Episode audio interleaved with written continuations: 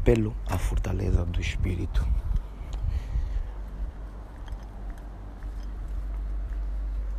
As injustiças não nos fazem mais fracos. E os diplomas não definem o mérito de cada um. Por isso, a força vem do interior e não do exterior. E é com isso que nós devemos pegar e cada vez mais nos potencializarmos com a força interior, porque toda a mudança parte de ti.